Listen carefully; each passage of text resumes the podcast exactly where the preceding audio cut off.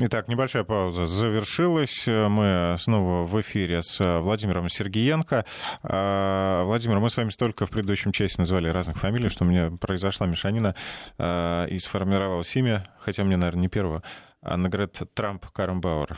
Трамп Каренбауэр, смешно. В будущем возможно, что Э, если она станет действительно преемницей Ангелы Меркель, э, как могли бы сформироваться ее отношения с Дональдом Трампом? Э, не знаю, честно говорю, не знаю, потому что германская повестка, она очень специфическая в последнее время. Германия потеряла с момента того, как Макрон вот заявил о своих амбициях, Германия потеряла лидерство в Европе. Она является все равно мощной. Э, плюс еще, понятно, Меркель поставила буек своей пенсии, и в этом отношении не такая уж сильная она играет Крамф Каренбау, и вполне возможно, что на посту министра обороны она сейчас проходит определенную тренировку. Стажировку такую. Стажировку, да. Министерство обороны Германии это хорошее поле деятельности. Оно действительно подзапущено немного. Теперь, получается, ей дают возможность получить денег побольше. Знаете, министерство, когда имеет возможность вот так вот ну, из бюджета взять даже полтора процента на какие-то свои нужды, это очень круто. И с этими деньгами теперь давайте устроим перестройку в Бундесфере. Вот примерно это сейчас задача, она говорит Крамф Каренбау, потренироваться действительно. Для... Ну вот, например, для Урсулы, Урсулы фон дер Ляйен это ждало хороший трамплин. Еще какой? Поэтому и Каренбауэр тоже. Пришло сообщение с вопросом, а, Владимир вот меня спрашивает, в Германии матриархат, спрашивает нас Михаил из Северной Осетии. Нет, у нас в Германии не матриархат. И Меркель, между прочим, четко подчеркивала, что э, очень рада тому, что в кабинете есть баланс. И остается баланс между мужчинами и женщинами. Ну, прям какая-то фишка, чтобы там поровну было. То есть не по эффективности, не по заслугам, не по заслугам а вот из принципиальных соображений. Сколько мужчин, столько и женщин должно быть. И, так, знаете, такой акцент. Впервые женщина возглавила Еврокомиссариат, прям вот именно акцент на понятие женщины. Ну, действительно, эти разговоры, они иногда э, удивляют. Э, о какой дискриминации женщин может говорить Меркель или почему такие акценты? Нет, конечно, не матриархат, но иронию, конечно же, я понимаю. Что касается Меркель и ее пресс-конференции, она коснулась Урсулы фон де Ляйен, своей бывшей подчиненной, скажем так, и она э, коснулась Дублинского соглашения. Меркель в смысле, э, и это имеет отношение к Урсуле фон де Ляйен, которая сказала, что она хотела бы Дублинское соглашение, э, ну, скажем так, реформировать немного. В этом отношении Дублинское соглашение, оно, в принципе, датируется 1 сентябрем 1997 года. Э, конвенция вступила в силу, хотя была придумана где-то в 90-м году в Дублине. Смысл сводится вот к чему. Если на территорию Евросоюза и стран, которые присоединились э, к Дублинскому регламенту, э, попадает человек, который соискатель является убежища, то страна первичная, в которую он попал, она несет как бы за него ответственность. И если он вдруг ему отказали, ну, попроще, беженцы из Сирии э, попадает в Евросоюз. Первая ну, страна, Польша, в которую он попал, например, Польша. Э, в Польше ему отказывают в убежище, ну, по какой-то причине. Он пешком идет в Германию. В Германии подает на соискание убежища, то Германия имеет право отправить его назад в Польшу. Потому что Польша была первая страна, где он подал а дальше что с ним происходит? И Польша должна его принять. Здесь очень такие важные вопросы. Дело в том, что Германия, когда принимала беженцев, на самом-то деле, она плевать хотела на это Дублинское соглашение. Э, просто приняла, да и все. При этом не забываем, в Шенгене нету границ. Поэтому из одной страны перейти в другую, да так кочевать можно по всему Евросоюзу. Притом и есть, э, скажем так, не банды, но схемы, которые этим пользуются. То есть соискатель убежища находится легально в стране, пока ему еще не дали ответа. Поэтому Поэтому беженец подает заявление в одной стране, что он хочет получить убежище, и практически вот в тот момент, когда ему откажут, там, за два дня, он его забирает, едет в следующую страну опять, подает его так по кругу, можно все время по Европе ездить. И ты будешь легально находиться в Европе. И плевать тебе на дублинские соглашения. В принципе, неплохо, но как вот это, извините, цыганское положение, когда ты все время кочуешь из одной страны в другую? Оно так и есть, оно так и есть. И Европа сейчас с ужасом смотрят на то, как вообще вещи развиваются. Здесь абсолютные двойные стандарты, абсолютное политическое лицемерие. Просто, я так скажу, э, европейские политики, что касается вот этих Дублинского соглашения, вообще э, политических убежищ, э, там не двойные стандарты, там тройные, четверные стандарты. Потому что представим такую вещь. Вот не все сводится к проблемам Сирии, не все сводится к проблеме Ирана. Э, Афганистан, откуда много беженцев. Давайте возьмем просто Африку, континент Африки. И постоянно банды, э, которые там на резиновых лодках, э, на них ставят на эти резиновые лодки мощные моторы, и они пробуют пересечь границу, при этом на радарах, понятно, их видят, военные катера пробуют их догнать, ну, и на берегу в Италии эти банды просто бросают эти лодки, они одноразовые. И можно эти лодки понаходить в большом количестве. И даже моторы не снимают эти мощные. Почему? Да потому что в цену входит, в эту одноразовый билет в сторону Европы, в цену входит вот эта лодка ее можно действительно выкинуть, потому что одно место стоит там, от 3 до 5 тысяч э, евро. И 20 человек привели, вот, пожалуйста, а лодка стоит там, ну, копейки в этом смысле слова. И эти э, каналы, они постоянно существуют. Соответственно, вот они добрались до Италии. Дальше им нужно проникнуть в Европу, куда угодно. В Лондон через туннель подземный, там, где поезда ездят. Э, в Германию, где более мягкие законы. И существуют еще и корабли, которые вылавливают море, то есть они э, все время ходят по маршруту между Северной Африкой и Европой и смотрят в бинокль, и если они увидели, например, плавающий спасательный жилет, ага, значит, где-то что-то произошло, надо искать, какая-то катастрофа. Те удачные контрабандисты, которые смогли довести людей, беженцев э, в Европу, мы о них ничего не знаем. Мы знаем только о трагедиях. То, что там регулярно что-то происходит, это факт. Но полиция потом лодки находит. Сколько людей приехало, они не знают. А, а вот те случаи трагические, когда люди погибли, а, когда подбирают э, корабли тех, кто плавает в море в спасательных жилетах, такое тоже бывает. А дальше начинается проблема. Вот берем немецкое судно, которая НКОшная, некоммерческая организация. Ну, вроде как все это некоммерческое, на самом деле я этого не знаю. И итальянская прокуратура смотрит совсем по-другому, чем немецкие политики. Это вот внутри Европы такой бардак. И подбирают они людей, которые пробуют нелегально попасть в Европу. Вот они подобрали, спасли. Гуманисты, все прекрасно, взяли себе на борт вот этих людей, которые пытались добраться в Европу и потерпели свое кораблекрушение. А дальше итальянцы говорят, мы вас не впустим. Потому что существует вот это вот Дублинское соглашение. Как только они впустили, все, Италия несет ответственность за них. И дело не в деньгах, сколько там уйдет на питание этих 20 человек. А дело в том, что потом они будут по всей Европе кочевать, и каждый раз, когда им где-то что-то откажут, их будут возвращать в Италию. И здесь реформа, конечно же, нужна. Это то, о чем заявила Урсула фон де Ляйен. И Меркель почему-то вдруг прошлась э, по этой проблеме эм, Получается, в принципе, что Чешская республика и Германия — это два государства, которые решили предложить сирийским беженцам, которые уже подали прошение о предоставлении убежища там, в других странах Евросоюза, что они могут э, находиться в Чехии, ну или в Германии, и получать там убежище. Но Италия, например, она непреклонна. И вот этот корабль с беженцами на борту стоит э, в порту, а им не разрешают зайти на берег. Ну, вот вы про эту историю, да, Карло Ракета? Там не раз и не два это происходило, и не три. И прокуратура итальянская говорит, а вообще-то, ребята, знаете, что вы делаете? Вы берете вот этих вот контрабандисты, они что могут делать? Вы видели немецкое судно спасательное, вот это НКОшное? Раз лодку проткнули сразу же и ждут, пока их подберут, потому что знают, что подберут. И дальше начинается тыканье, мытарство. Кто же примет? Какой порт в Европе? Ну, не раз говорили в Италии, что, знаете, что вон там на севере, пожалуйста, у Германии есть и порт, и не, притом не один. Вперед, кто вам мешает? Доплывите. Море бурное, у вас э, волны большие. Вообще зачем сюда шли? Так вот, о лицемерии и э, политическом, и вот этим двойным стандартам.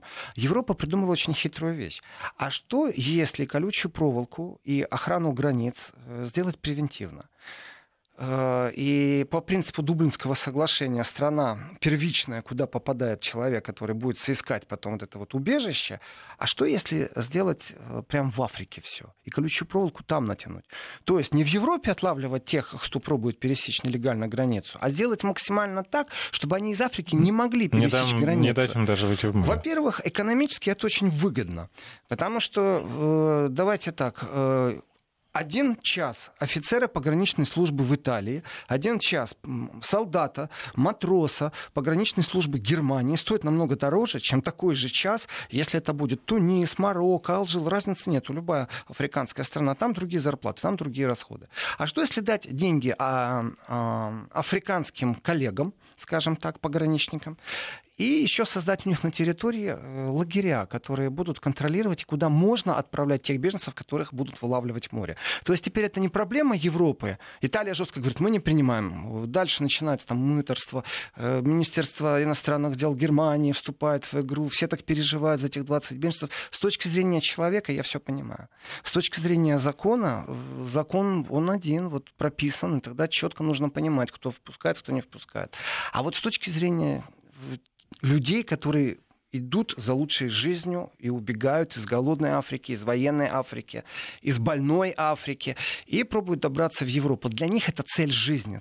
После этого жизнь состоялась. Для них это выживание. Для них это просто выживание. И все методы хороши. Этих людей осуждать не за что. А, но Европа же не хочет этого наплыва. Поэтому что можно сделать? Нужно улучшить ситуацию в Африке с медициной, с рабочими местами, с зарплатами, э, с политической стабильностью, гражданские войны прекратить, э, мор прекратить, потому что болезни вспыхивают, десятки тысяч людей умирают. Э, гражданские войны прекратить. Вот там, я скажу, НАТО очень нужно но оно почему-то стоит под границей с Россией, вы так напуганы Россией. Вот там войска ООН нужны. Вот, пожалуйста, в этом случае я тремя руками, как вчера сказал, пришлите мне третью руку, я тремя руками буду за. Если вы увеличите военный бюджет не на 2%, а на 5% увеличивайте, но делайте благие вот дела. задача важнее, интереснее. И... и это будет и гуманно, и это будет человечнее. Вот это будет настоящая цивилизация, а не то декларируемое вот это вот э, псевдолиберальное пространство, в котором одна и та же мантра повторяется. Ну, как будто других забот нету. Так вот, чем лицемерие вот этих политиков европейских. В том числе вот в этой каше находятся все. Там нету положительных героев, там только отрицательные герои. Э, на территории Африки будут созданы лагеря. Они уже есть, эти лагеря. В этих лагерях процветает все, что угодно. Там рабство, там торговля людьми процветает, там черти что, там вымогательство. Но это же на территории не Европы. И суд по правам человека там не функционирует. Это же не европейские страны. Как чисто мы умыли руки. Какие мы замечательные европейские политики. И да, в Италии достаточно жестко, когда Лига и то правительство, которое есть, шли на выборы, они четко говорили, что они будут спасать Италию, уж притом они жестко будут это делать, от волны беженцев. Уж если они бегут, пожалуйста, вот как угодно добирайтесь, и как можете, сами себя спасайте. И в этом отношении э, Европа Кроме того, что вот Урсула фон де Лейен заявила о том, что нужно реформировать Дублинское соглашение, Европа выделяет деньги э, на пограничную службу, на корабли. То есть э, не европейцы теперь будут такие плохие отлавливать в Средиземном море вот этих людей, которые стремятся к лучшей жизни. А я бы сказал так, они не к лучшей жизни стремятся, они вообще стремятся к жизни. Они действительно выживают. И э, на эти деньги будут построены дополнительные мощности, дополнительные лагеря, дополнительные корабли. То есть все спихнется на Африку. И если так вот без сатиры, но тем не менее с карикатурой, то это действительно вся Северная Африка, это будет сплошная колючая проволока. И эта колючая проволока с огромной стеной. Такая стена, которая в Берлине никогда не существовала. Это стена, которая между США и Мексикой не существует. Эта стена будет между вот тем другим миром, в котором нет прав человека, в котором творится черти что, и вот этой благородной, красивой Европы, которая так напугана тем, что Крым перешел в Россию, что, в принципе, войска НАТО и бюджет нужно увеличивать. Вот здесь я беспощаден. Мне это все не симпатично, мне это не нравится. И те декларации, те вызовы, которые постоянно теребятся, знаете, э, Россия, Россия во многом в том виновата. Э, Ждем еще в чем ее объявят виноваты. А правда жизни, пожалуйста, это юг Европы, это Африка это то, что там творится. И по вот этим организациям, если пройтись НКОшным, с одной стороны, они делают благое дело, действительно спасают людей, они герои. С другой стороны, прокуратура Италии говорит, что они, между прочим, являются частью схемы по контрабанде людей частью схемы. То есть это действительно увидел корабль, если это немецкий корабль, который относится к НКО, некоммерческой организации, которая будет спасать, э, лодку продырявили, и все, и вы уже в Европе. Вас спасли. Почему? Потому что сто процентов они куда-то вас предоставят. А вас, э, тех, кто находился за штурвалом этого корабля, использовали?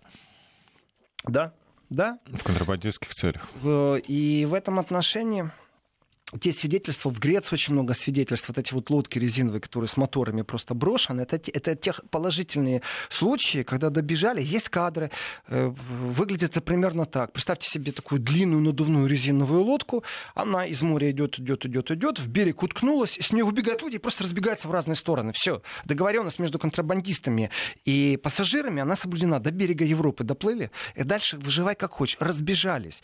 А, при этом даже попыток нет их их как-то э, вот как-то контролировать эти вещи. И то, что Меркель говорит, Меркель поддерживает, мне так смешно это, Меркель поддерживает Урсулу фон де Лейн, да, Меркель направила Урсулу фон де Лейн, своего министра, э, в Еврокомиссариат именно для того, чтобы некоторые вещи были лоббированы в немецком контексте. И здесь, конечно же, очень важный момент, э, разговор вообще распределения беженцев по Европе. Э, здесь вот у меня сразу вопрос ко всем сразу министрам иностранных дел всей Европы. Вот каждому лично и каждому индивидуально. Э, что делать будем без России, ребята? Что делать будем без России? Россия является гарантом на Ближнем Востоке э, того, что в ближайшее время миллион беженцев не придет в Европу. Плюс еще, если мы возьмем Африку, с Латинской Америкой вроде бы все в порядке, оттуда нет волны беженцев в Европу. Но если мы еще возьмем Африку, то получается так. Европа выстраивает крепость большую, выделяет средства на финансирование пограничных войск, там миллиарды тоже будут выделены. И когда мы говорим вот этих вот 0,75 э, ВВП, которые должны довести оборону до 2%, это в том числе и пограничная служба. В том числе. И она должна быть единая, но она не имеет никакого отношения к НАТО. И реструктуризация Дублинского договора, Дублинских соглашений, она, ну как сказать, это в чьих интересах вообще все будет происходить? В отношениях Португалии и Греции это интересах, или это в отношении все-таки Германии, которая э, втянула всю Европу в определенную игру по беженцам? Просто навязала определенную повестку. И э, Меркель, которая вдруг заявила о том, что да, вот переживает она очень сильно, что Россия поддерживает правых популистов, а, а правые популисты, например, в Австрии, когда пришли к власти, они, Меркель, говорили, что а вот нам очень не нравится вот эта политика по отношению беженцев, потому что экономический удар на самом деле приходится больше на слабые страны. И в ближайшем будущем выглядит примерно так. Толстый-толстый кошелек немецкого налогоплательщика станет немного потоньше. А некоторые страны, которые себя чувствуют почетным гостем в НАТО, в Евросоюзе, вот эти некоторые страны должны будут считаться с тем, что им квотно из Брюсселя будут распределять беженцев. И мы говорим о сотнях тысячах. Это и Африка, это и Ближний Восток. И тогда вспоминаем Тила Сарацина, который написал книгу и о том, как он посчитал математическую модель, что будет с карликами государствами Европы, страны Балтии, если туда поселят хотя бы там, по квотам там, какую-то часть э, беженцев, э, то с точки зрения демографии, там, прирост населения, и что Демография, будет, конечно, что будет с но... балтийскими странами буквально через 30 лет или через 50 Но не лет. останется коренного населения. Не останется коренного населения, и мы же такие все щепетильные, мы не имеем права говорить российские темы затрагивать. На самом деле расизм — это когда один народ, нация как-то дискриминируется по отношению к другому. И по цвету кожи, еще что-то. Но на самом-то деле, действительно, если говорить, вот и цитировать Тила Сарацена, когда он говорил, что Европа потемнеет, в прямом смысле слова, то это тоже имеет отношение к Дублинским соглашениям, которое реформировать собирается Урсула фон де Ляйен. И Меркель, ой, Урсула хорошо делает, правильно она вот должна это сделать. Она ее туда за этим и послала, чтобы Урсула это сделала. Урсула фон де Ляйен. И в этом отношении, конечно, заявление Польши меня умилило. Просто. А Польша говорит, а мы не будем принимать беженцев. Вы реформируйте как хотите. А мы уже приняли полтора миллиона беженцев, между прочим.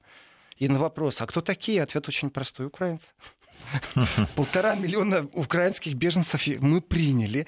Э, абсолютное лукавство, ну вот действительно гадюшник такой настоящий, абсолютное лукавство. Если вы приняли беженцев, то тогда Польша на самом-то деле имеет право запросить из казны Евросоюза определенные средства по содержанию. То есть это не, те, это не то, что там нелегалы перебежали границу, это те люди, которые сегодня поднимают экономику ну, Польши. Ну, трудовые иммигранты. Трудовые иммигранты. Притом, поднимая экономику Польши в другие страны, что смотрят на эффект э, Польши и думают, а почему бы нам не брать специалистов, э, которым не надо платить социальных пособий, пенсионных пособий, вообще никаких пособий платить не надо, э, платить в два раза меньше зарплату, без прав, без ничего иметь. Ну, такое неурабство это получается. Но экономика-то растет.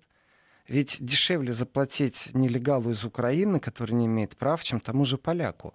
И хитрая Польша говорит о том, что полтора миллиона беженцев мы приняли, хватит с нас. Э, в принципе, мне нравится эта логика. А свои поляки, те, которые не нашли работу и чье место заняли украинцы, они уже работают где-то так же дешевле, чем нормальная рабочая сила западнее. Ну да, смещаются на Запад в этом отношении, да. На трудовых полях Германии можно увидеть бригады поляков. Там другие законы действуют. Дело в том, что польский рабочий или румынский рабочий, он имеет право работать на территории Германии. Внутри Шенгена существуют определенные правила. Точно. Ему не нужно, ему не нужно брать какие-то спецразрешения на то, что он не нарушает закона. Э, другой вопрос, что когда платят по черному, нету налогоотчислений, и в этом отношении там по-другому все происходит. Ну, скажем так, хитрый немецкий э, фермер оформляет на работу хитрого э, поляка с контекстом, что один день ты у меня работаешь, у тебя сегодня пробное время. Ну, если вдруг придет проверка, чтобы налоги не платить. А, прерываемся сейчас реклама и выпуск новостей. Ну а дальше Владимир еще поможет нам разобраться во всех тонкостях европейской политики. Еврозона. 12 часов 34 минуты в Москве. У микрофона Евгений Яковлев, в студии Владимир Сергиенко. Владимир, возвращаясь к Э, создание условий на африканском континенте, которые бы позволили не убегать э, местным жителям, э, не бежать в Европу, ну и, скажем так, в идеальном виде воссоздать экономику там какую-то. А многие пишут, что как раз этим... Сразу несколько слушателей, не сговариваясь, написали, что этим-то и занимался Муаммар Каддафи. А, в Ливии, а, пытаясь э, создать как раз условия, чтобы не бежали люди, чтобы не было беженцев. А, а Европа, собственно, и привела к тому, что... В, в принципе, в принципе, нет понятия демократия, права человека, если это не нужно. Если это не нужно. А, а нужно что? А нужно сверхприбыли для того, чтобы оставлять и дальше уровень жизни э, в Европе на том уровне, на котором он есть. И за счет чего это происходит? Э, за счет стран, которые просто отжимают ресурсно. В этом отношении, понятное дело, вы, спросите у любого э, капиталюги, я так скажу, если бы у него была возможность, что бы он сделал с Россией? Да с удовольствием оккупировал бы, ресурсы бы выжил, отжал бы все, использовал и забыл бы.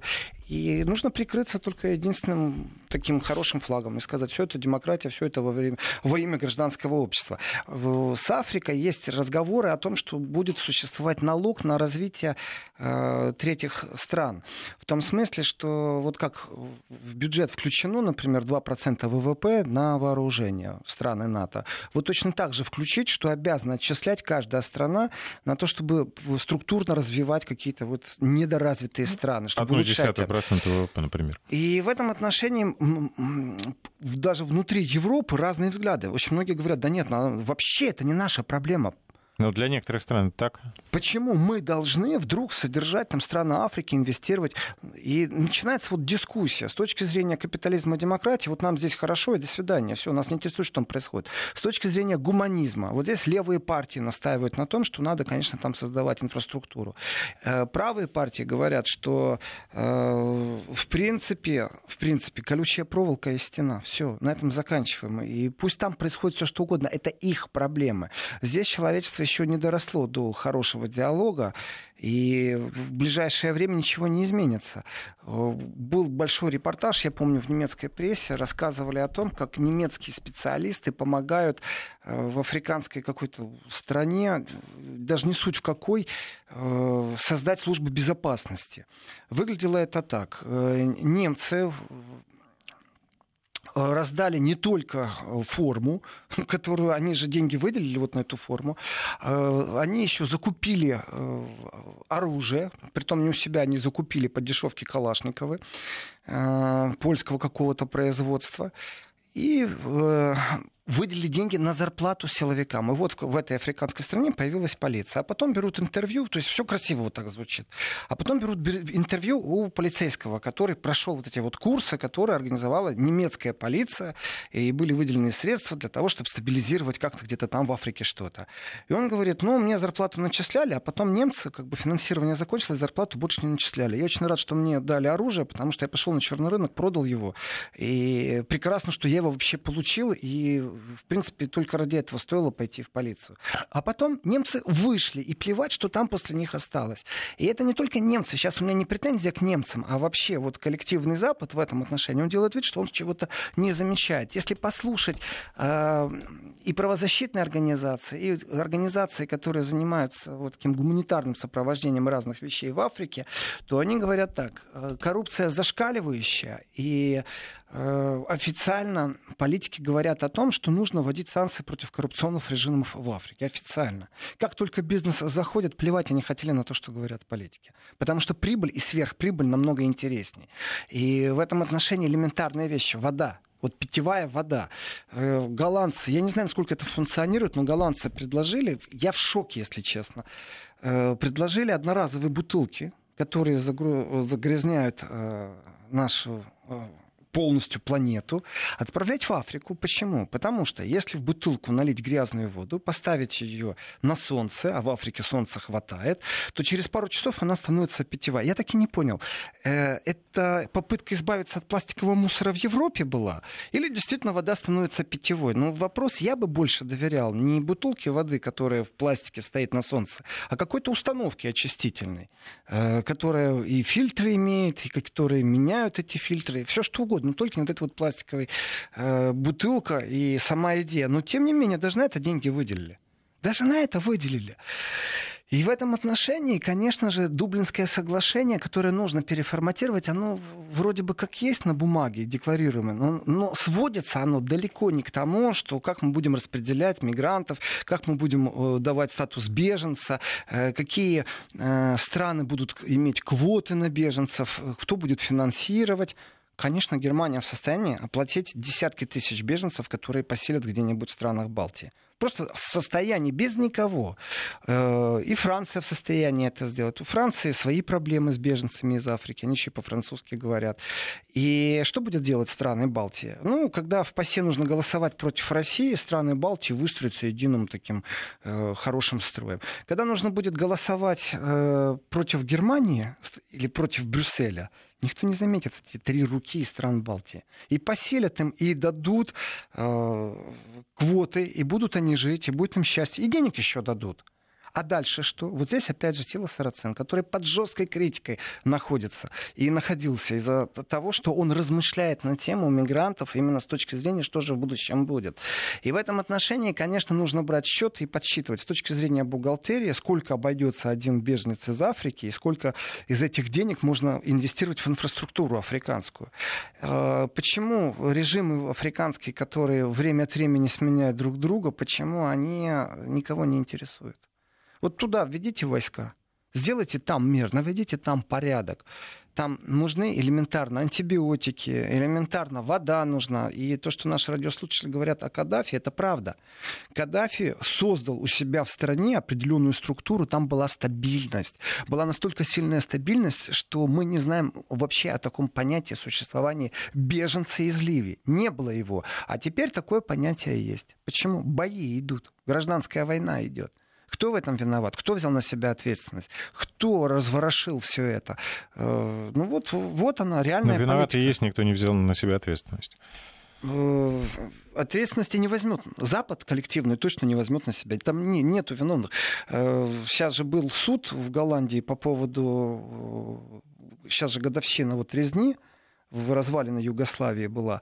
И как это жестко не звучит, но голландский суд признает ответственность там, Голландии, э, голландской, э, нидерландской армии, э, там, на 10% они виноваты в том, что произошло. На 30%. Но это же чудовищно. Там реально был геноцид, там было убийство, массовое убийство людей. И они говорят, виновны на 10%. Это жестче этого я ничего Таким не слышал. Таким образом надо ставить вопрос, да или нет, виновный или невиновный. Виновный или невиновный? Кто несет ответственность? Вы когда входили, вы когда бомбили Югославию, кто давал? Кто давал вам добро на все это? Почему вы это делали? И если вы уже взяли на себя функцию бомбежек, что Югославии, что Ливии, то возьмите на себя функцию после бомбежки, чтобы в стране был мир. А вы говорите, что в массовом убийстве вы виноваты на 10 или на 30%. Но это чудовищно. Вот эти 10%. Вы либо виновны, либо невиновны. Вы не смогли прогарантировать мир, вы бомбы сбрасывали. Вот оно, настоящее обвинение. И не надо прятаться там. Э, в принципе, понятное дело, это, опять же, бюджетные вопросы. Почему они виновны на 10%? Да потому что, если на них подадут в суд за компенсацию по потере кормильца, тех, кто имеет отношение к жертвам, к массовым э, убийствам в Югославии бывшей, то на основании решения суда вот тогда включаются эти 10% сумма компенсации будет одного уровня, а вот 10% уже решено, потому что на 10% они несут ответственность. Вот он, настоящий коллективный Запад. И, в принципе, э, ну вот о чем говорить? Ну, какая гуманная цивилизация, как, какая э, либеральная ценность там стоит? Да нет, прагматика, абсолютная прагматика и сверхприбыли. И эти сверхприбыли за счет кого? Да за счет всей планеты, если надо будет. И в этом отношении святого, ну, ничего нету. Я хочу уйти из Африки. Э, есть как бы две темы, которые я смотрю на часы, которые хотел бы озвучить еще. Это, конечно же, война танкеров. Великобритания все-таки еще в Евросоюзе, значит, это и моя тема. Вот когда они уйдут окончательно, тогда буду меньше говорить. Ну, тем не ну, менее, они же все равно останутся частью Европы. Ну, да, географической. Великобритания уведомила Совбеса ООН о ситуации с задержанным Ираном танкером. Хм. Э, я не увидел ни одного, обыскался прям ни одного э, снимка из космоса, который бы что-то говорил, где и как был задержан. Великобритания говорит, что Иран, э, который смог своими стражами э, задержать э, танкер Стена Импера в Армурском проливе, что это находилось не в иранских водах, это находилось в другом месте, в Омане, что Иран врет. Э, в этом отношении Берлин и НАТО, и вот здесь вот такая фраза интересная, Берлин и НАТО, я, я такой связки даже не слышал давно, Берлин и НАТО призывают к деэскалации к деэскалации чего? Кто первый начал войну? Кто блокирует танкеры? Кто захватывает и говорит, у вас какая-то контрабандная нефть? Давайте на секунду прервемся. Вести ФМ. Да, интересно, чья это контрабандная нефть? Чья это контрабандная нефть? А если посмотреть на географию, то получается, документы сделали круг, по документам непонятно кому что принадлежит. Вы, оказывается, ввели санкции, и еще и наставите на этих санкциях а на самом деле вы пробуете контролировать рынок сырья. Вот она, правда. И вот здесь вот я возвращаюсь к первой части э, программы, когда я говорил о Хайкомасе. Министр иностранных дел Германии предостерегает от эскалации конфликта в Армузском проливе. И прямая цитата звучит так. Речь идет о том, чтобы предотвратить войну. Хм. Если речь идет о том, чтобы предотвратить войну, то, в принципе, тогда понятна связка слов «Берлин и НАТО призывают к деэскалации». Э, потому что если представить, что начнется, И дело не в том, кто сбил чей беспилотник, тоже такое дело. Иранцы говорят, что э, американцы сбили не свой иранский, собственный. а свой собственный беспилотник. Ну, мало ли что говорит Иран, мало ли что говорит США, информации нету. А вот что касается фотографии из космоса, ну как-то так странно получается. Спутники-шпионы существуют, а до сегодняшнего дня как-то вот э, российские войска, которые вроде бы как присутствуют постоянно на Украине, фотографии где из космоса покажите. Слушайте, ну вообще говорят, что на каждом судне установлен какой-то маяк, по которому можно, в принципе, и весь вот трекинг странно, проследить. что э, во всех этих разговорах обвинения есть, ну, Великобритания, она такая специфическая страна, мы это знаем по Солсбери, у них в течение часа все уже известно. Но доказательства как-то у них с вещдоками происходит определенный сбор. И стражи исламской революции задержали э, танкер Стена Импера где? В Армузском заливе? Или все-таки в другом месте? То, что Лондон грозит Тегерану серьезными последствиями, опять же, вопрос, это что, это война будет? Это бомбардировки начнутся. Э, если считать, что стражи... Ну, на первом этапе санкции Финансово дипломатические. Ну, на первом этапе. А если считать, что стражи исламской революции напали на Великобританию, тогда включится пятый параграф НАТО. Тогда мы увидим, как НАТО бомбит Иран или что. Вот что будет в ближайшем будущем? Или Великобритания договорится с США и только вдвоем пойдут и скажут остальным, кто с нами. И в этот момент, когда начнется, и мы снова возвращаемся к Дублинским соглашениям. Как только упадет первая бомба, в Европу идет миллион беженцев. Сразу же. Это даже не надо объяснять, как это произойдет. И первый удар, между прочим, будет не по Европе и беженцев. Эта волна, которая будет, ее примет Турция которые обещают деньги за то, что она и так приняла волну беженцев. В принципе, Турция скажет, нет, мы не понимаем, идите дальше. Еще и автобусы предоставят. И вот когда нескончаемым потоком автобусы будут подвозить к европейской стране беженцев, э, то США опять очередной раз потрет ручки. А, вместе с Великобританией, а удар придется по Европе, потому что это не так просто миллион людей принять, обеспечить, э, то вот эти вот впрыскивания беженцами, которые в Европе происходят, это еще и финансовый удар очень сильно. Это не, и я уже молчу про другие, там политические напряжения, э, разногласия, которые происходят вообще на политическом ландшафте европейском. Послушайте, может быть, поэтому Меркель говорит, что нужно еще дать время Великобритании и повременить с, с Чтобы выходом. деньги с них получать на тех же беженцев. Ну, да? или даже туда отправить, например, распределить, пока я, не члены ЕС. Я, когда вот слушаю вот все эти вещи, у меня иногда ощущение действительно какой-то нереальности. Но это все где-то происходит как-то странно. Э, люди в галстуках, э, чиновники, сотрудники МИДов, э, сотрудники НАТО, вот они все время что-то говорят. И НАТО выражает там серьезную озабоченность, и звучит фраза «дестабилизирующими действиями Ирана». Вот у меня вопрос, какие дестабилизирующие действия Иран? Э, вначале вы судно захватили. Ну, подождите, вы на, нарушенные захватили. поставки нефти. А, а, а, а кто придумал, нефти? что эти поставки второй, да. запрещены? Опять же. Кто придумал? То есть вы придумали правила. Дестабилизация по есть по, по этим правилам вы отбираете танкер по этим же правилам, которые вы же и придумали, э, а потом вы говорите, что Иран дестабилизирует. Как дестабилизирует? И в этом отношении вот я настаиваю на том, что Германия не является ведущей какой-то державой в международной политике. И Хайка Мас может декларировать все, что угодно – они не в состоянии без США ничего делать. Вот США захочет или Великобритания, они сделают. И плевать им будет на Германию. И навяжут они миллион беженцев в Германии. И ничего Германия не сможет с этим сделать. Что, она поедет к Трампу, видели Хайка Масса, вот Германия как э, субъект приезжает и говорит Трампу, пожалуйста, не бомби Иран, мы тебя очень просим. И что, Трамп послушает их? Надо, разбомбит, не надо, не разбомбит. Это решение будет Трампа, это решение будет Великобритании на самом деле. И вот эта борьба, которая происходит с танкерами на самом деле очень тревожный сигнал. Безумно тревожный, потому что все, что сейчас там происходит, такое ощущение, что США шаг по шагу выстроили программу, в которой эскалация, конфликт просто запланирован, и нашли козла отпущения в виде Ирана все, что делает США, вот именно они виновны э, именно в эскалации конфликта. Они вышли из договоренности с Ираном. Это Трамп. Но видите, у нас заявления какие. НАТО выражает серьезную озабоченность дестабилизирующими действиями Ирана. Оказывается, у нас Иран виновен. Вот. Э, ухожу я из Ирана, ухожу я из э, Дублинских соглашений, ухожу я из Германии. Я хочу приземлиться очень коротко во Франции. Э, во Франции прошли очередные желтые жилеты. Ничего интересного не произошло с этими желтыми жилетами. Пострадало только трое полицейских. Вот и все желтые жилеты. Э, в принципе, к желтым жилетам присоединились антиглобалисты. Это вот этот серый блок антиглобалисты, которые большие любители подраться с полицией. Э, то, что пострадало трое представителей закона, это тоже говорит о многом. Э, с точки зрения желтых жилетов этих хаотов, то они победили, конечно. Ну, если трое полицейских пострадали. Аж 600 человек насчитали, и 50 представителей вот этого движения антиглобалистов это в Париже. То есть вообще уровень желтых жилетов уже скатился. То есть антиглобалисты подрались там с полицией.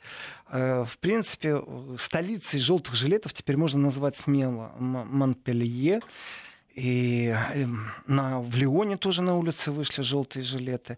Но пострадавших ни с одной, ни с другой стороны не было. В принципе, э, если посмотреть на видео, то выглядело так. Идут, идут желтые жилеты, вдруг схватили мусорный контейнер, высыпали все, подожгли его и идут дальше. Идут, идут, опять схватили какой-то мусорный контейнер, опять подожгли, идут дальше. Время от времени подбегает полиция, э, кого дубинкой приласкает, кому следующим газом обрызнут. Ну, в принципе, все это мирно. И если исходить из количества, то, в принципе, принципе, все. Я считаю, точку можно ставить на желтых жилетов. Не смогли они превратиться во что-то сильное. Зато желтые жилеты затмили алжирцы, которые праздновали победу своей сборной. При этом, кстати, насчет алжирцев было известно, что они будут праздновать, потому что до этого они тоже праздновали.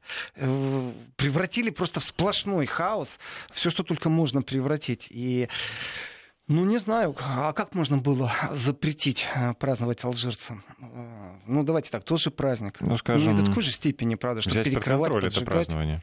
М? Взять это празднование под, под контроль. Но все-таки э, марши желтых жилетов берутся под контроль, в том числе с использованием слезоточивого газа. Такое ощущение было, вот у меня было ощущение, здесь не конспирология, здесь не теория заговоров, что сознательно хотели, чтобы вот был хаос на улице. Потому что было известно, что алжирцы будут именно так праздновать. Они же до этого праздновали полуфинал. Точно так же. И э, их радости конца не было края. А вот с точки зрения столкновения, вы знаете, если почитать э, перед каким-то путешествием, что пишет МИД, то, например, российский МИД, точно так же, как и немецкий МИД, предупреждает о том, что во Франции по субботам делать нечего в Париже. Избегайте большого скопления людей. Потому что вы можете получить и от хаотов э, по башке. Точно так же вы можете получить по башке от полиции, даже если у вас будет э, значок, что вы из прессы. Это не спасет, потому что все будут разгоряченные. Так что французские желтые жилеты, в принципе, сдулись это уже факт. Я бы хотел перепрыгнуть из Франции в Польшу. У меня есть еще пару минут. В Франции, в Польше произошло интересное событие. В общем, решили э, маргиналы ЛГБТ в польском городе Белосток выйти на улицу, и там свобода, любовь, все понятно. Ну, там они о чем-то говорили. И тут вдруг в Польше пошла антидемонстрация. То есть зона свободная, листовки раздавали, зона свободная от э, ЛГБТ. Э, бутылками бросали, э, яйцами бросали, футбольные болельщики, фаны пришли. Дошло до реальных беспорядков. Там, десятки пострадавших. Э, там настоящая драка. Рабочий. И не надо все сваливать на футбольных фанов. В Польше просто другое отношение к этому. Польша э, получила определенный расцвет своего католицизма после падения социалистического строя.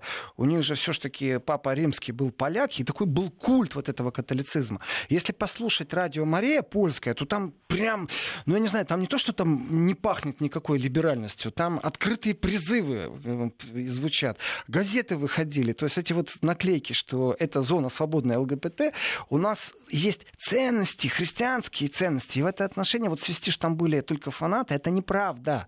Польша по-другому смотрит на это. И марш, который был вот этих э, ЛГБТшников, он, в принципе, несколько раз прерывался. То есть это не так, что в одном месте где-то фанаты были. Так что очень интересно. Но, опять же, нет ни одного заявления. Ни одного. В принципе, на этом все. Все еврозоны.